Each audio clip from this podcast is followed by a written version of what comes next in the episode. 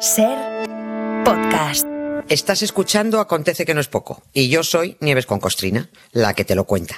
Un podcast de historia para conocer, para entretenerse, para criticar, para cotillear y para lo que se tercie. Que disfrutes del episodio.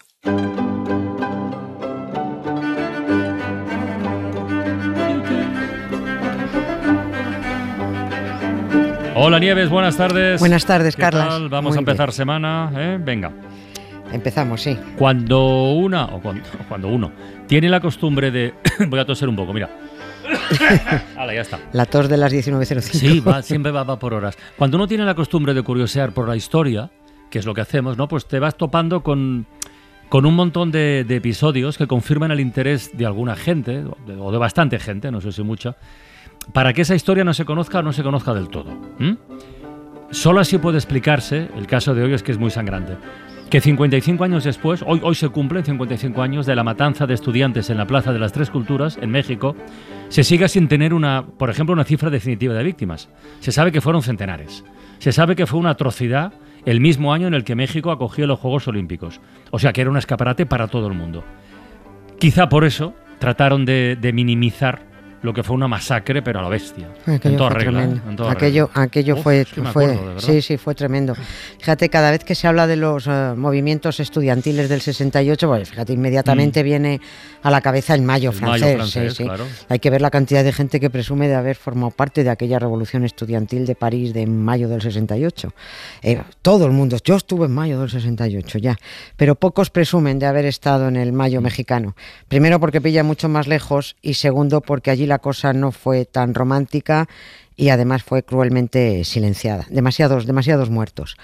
El 2 de octubre de 1968, hace ahora, ya lo has dicho, 55 años, en la famosa Plaza de las Tres Culturas, Plaza de Tlatelolco, la llaman allí, el gobierno mexicano puso fin a una concentración estudiantil cargándose, según fuentes oficiales, a solo 29 universitarios y dejando con chichones pues a otros 80. Pero los datos reales hablan de no menos de 300 muertos, como poco, de miles de heridos y de cientos de desaparecidos, que a los que se puede dar la mayoría por muertos, claro. Aquella onda contestataria que empezó con los estudiantes en París se propagó por medio mundo y también llegó a México. Fue algo parecido a lo que ocurrió en la primavera árabe Sí. de, sí, de Sí, 2010, sí. ¿no? Empezó con un hecho aislado en Túnez, Mm. un pobre vendedor ambulante que se inmoló porque le quitaron la mercancía, le, le quitaron todo el dinero, quitaron, vaciaron las cuentas y que aquello provocó una ola de basta ya contra los autoritarismos de las naciones árabes que arrancó en Túnez y ahí partir de ahí barrió Egipto, Libia, Siria, Yemen, Argelia. Pero en el caso de México, y para no quitarles ni un ápice de mérito a los universitarios mexicanos, ellos ya llevaban en su bronca desde tiempo antes. La revolución del 68 en París fue como, bueno, pues fue un poco como el Red Bull, que les dio alas.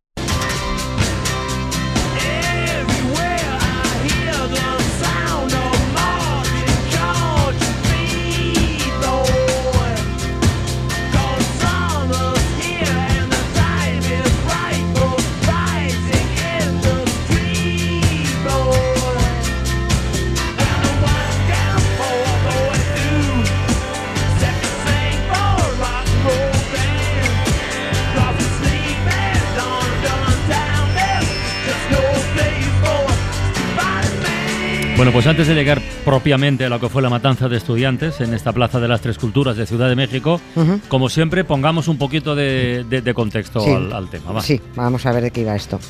Todo, todo lo que ocurrió tiene que ver con el todopoderoso Partido Revolucionario Institucional, el Mm, famoso PRI. el PRI. PRI, el Sí, PRI. sí. Es un partido que tenía monopolizado el gobierno desde hacía 40 años. 40 años. No, no es bueno que un solo partido Nada, se encaje en el poder nunca. durante décadas y encima prohibiendo que haya más partidos. Porque, la, claro, la corrupción eh, llega solo. Estos eran- somos muy demócratas, sí, pero solo, solo estamos nosotros de partido. El resto no puede estar. Bueno, el PRI lo controlaba absolutamente todo. Eh, controlaba la prensa, los sindicatos, las patronales, el ejército. Allí no se movía ni Dios sin permiso del PRI. Con lo cual, bueno, pues era una medio dictadura disfrazada de democracia. El PRI eh, nació, había nacido en 1929 y ha manejado el poder hasta el año 2000. Lo que Sí, pasa es es que verdad. disimulaban cambiando el, el partido de nombre pues para hacerse los modernos. Aquí en España también pasa, ¿eh? Fuerza Nueva, Alianza Popular, que suena muy a rancio, se mezclaron y de ahí han salido los, los modernos Partido Popular y los otros, que son el mismo perro con, con distinto collar. En México primero fue el Partido Nacional Revolucionario, luego el Partido de la Revolución Mexicana y su tercer y definitivo nombre es Partido Revolucionario Institucional, el PRI, que ya de entrada, a- a mí- al menos a mí esto me suena a un pedazo de oxímoron que tira de espaldas. Pues si cuando uno se revoluciona lo hace contra las estructuras políticas establecidas y esas estructuras son las instituciones, pues eso de revolucionario institucional, a mí que, que te diga, me suena a milonga. Oye, si cogemos la tabla ideológica que se suele utilizar para encuadrar los partidos políticos, más a la izquierda, más a la derecha. más al centro, para el lado, ¿el PRI dónde estaría situado? Pues, pues yo lo digo con todo cuidado porque, claro, hay que estar allí para conocer esto bien, ¿no? Eh, yo de oídas y de leídas solo. Pero es que este partido se mueve más que los precios en esa tabla ideológica, eh, o al menos hace creer que se mueve. Era neoliberal, de centro derecha, muy corrupto, ahora quiere ser de centro izquierda, socialdemócrata y limpito de cara eh, a las elecciones de 2024 que vienen ahora. No, ahora somos, estamos más a la izquierda. Bueno, no lo sé. Lo que sí se sabe con seguridad es lo que era el PRI en aquel 1968 por muchas etiquetas progres que se quieran poner ahora. El presidente de, de México aquel año era Gustavo Díaz Ordaz, que era un pedazo de conservador medio dictador. Vamos, dicen que México iba muy bien económicamente a principios de los 60. Pues sí, claro que sí, estupendo. Para los de siempre, porque el 80% de la riqueza estaba en manos de un 10%. Ahí lo tienes. Claro, ya está. México iba genial siempre y cuando no le preguntaras al 90% de los mexicanos qué tal les iba a ellos, ¿no? Que si preguntas a eso, eso a eso ya no les iba tan bien. Hubo movidas sociales entre las clases medias, eh, manifestaciones de médicos, de estudiantes, que ya empezaron a ponerse levantiscos y, protestones. Pero el PRI silenciaba mucho las, eh, las manifestaciones, porque sobornaba a unos líderes por aquí, encarcelaba a otros por allá y así, pues más o menos controlaba la situación. Y controlada tenía que seguir porque todo el mundo iba a estar mirando a México en el 68, Claro. claro, los Juegos, Los Juegos, sí, claro, eh, venían los Juegos Olímpicos y, ten- y el PRI tenía un plan estupendo, tenían que dar la mejor cara, sabía que ese importantísimo evento internacional iba a ser su escaparate a- a- al mundo. Y el presidente Díaz Ordaz andaba preocupado pues porque no tenía controlados a los estudiantes y es que los estudiantes no tenían líderes a los que el partido pudiera sobornar. Que vivan los estudiantes, jardín de nuestra alegría. Son aves que no se asustan de animal ni policía. Y no le asustan las balas ni el ladrar de la jauría. Caramba y zamba la cosa, que viva la astronomía. Me gustan los estudiantes que rugen como los vientos cuando le meten al oído sotanas y regimientos. Pajarillos libertarios igual que los elementos. Caramba y zamba la cosa, que viva lo experimento. O sea que el presidente de México tenía miedo de que los estudiantes les estropearan los Juegos Olímpicos. ¿no? Estaba acogonadito, sí. Le, le- le podrían quitar, los estudiantes le podrían quitar al país la, eh, la careta de niña bonita que México quería dar.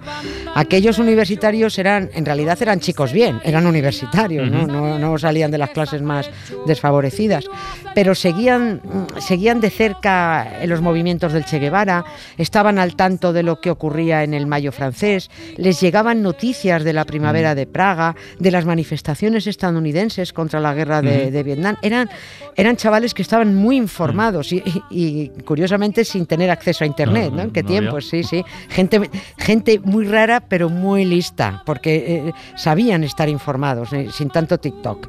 Pero sobre todo estaban muy hartos e informadísimos de la insoportable corrupción del partido en el poder, del PRI. La cosa empezó. La cosa empezó a calentarse en el mes de julio, con, con una bronca entre, entre los propios estudiantes. Hubo ahí una movida. La policía llegó, cargó a lo bestia, hubo 20 detenidos y, y- y la verdad es que hubo muchos heridos. Ante la desmedida brutalidad que mostró la, la policía gubernamental, pues se montó una manifestación de profesores y estudiantes pues para protestar y, y decir, hombre, os habéis pasado y para pedir la liberación de los detenidos porque aquello no había sido para tanto. Ahí volvió a haber otra carga desmesurada, esta vez del ejército, no de la policía, del ejército, con la excusa de que los universitarios habían atacado a pedradas a, a- a lo- a los soldados y que estaban quemando autobuses. Curiosamente, en 1999, mm, pues 30 años después, gracias a documentos desclasificados, se supo que los elementos que tiraron piedras y quemaron autobuses eran militares de paisano para dar esa- la excusa al ejército y que pudieran cargar alegremente y, y- y darles la razón, ¿no? Como decía que en aquella manifestación de Madrid, no me pegues, que soy compañero, ¿no? Pues lo mismo. Las asambleas y las manifestaciones eh, se metieron de julio, pasaron a, agua- pasaron a agosto, continuaron en el mes de septiembre y cuando empezó octubre, el presidente Díaz Ordaz dijo, mira, ya vale, a mí estos listillos no me estropean ni mi corrupción, ni mi escaparate de los Juegos Olímpicos que estaban a punto de inaugurarse el 12 de octubre. En la próxima manifestación vamos a ir a muerte contra ellos. Literal. Ah, literal fue. literal. Y la siguiente fue el 2 de octubre, tal día como hoy, en la plaza de las, de las Tres Culturas. Una plaza que hoy es muy turística. Muy turística. No sé si entonces lo era tanto. Sí, pues mm, no sé cómo andaba México de Ciudad de México en, en el 68 de turismo, pero vamos, ahora mismo te puedes ir Claro. de Ciudad de México sin, sin conocerla, mm, sobre todo además por, por este hecho Mm. en concreto, porque hay un memorial allí.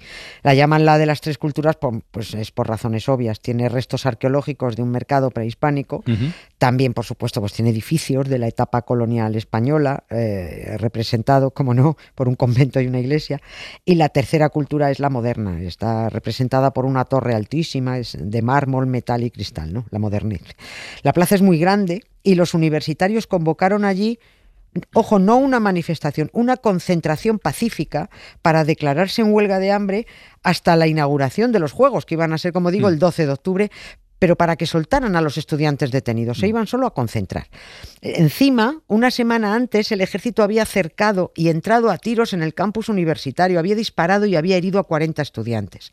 Pero la plaza de Tlatelolco estuvo muy mal elegida por los estudiantes. Pobre tico, no lo hicieron bien, porque los estudiantes no calcularon que los accesos eran muy fáciles de bloquear. Ya.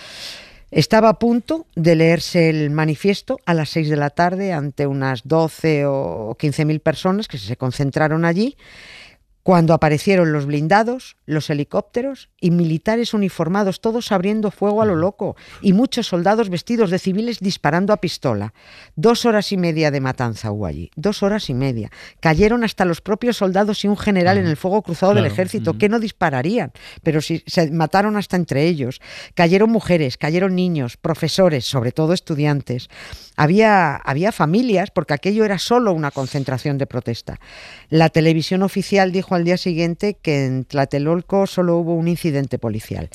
Eh, Es muy burdo, pero fueron con ellos. ¿sí?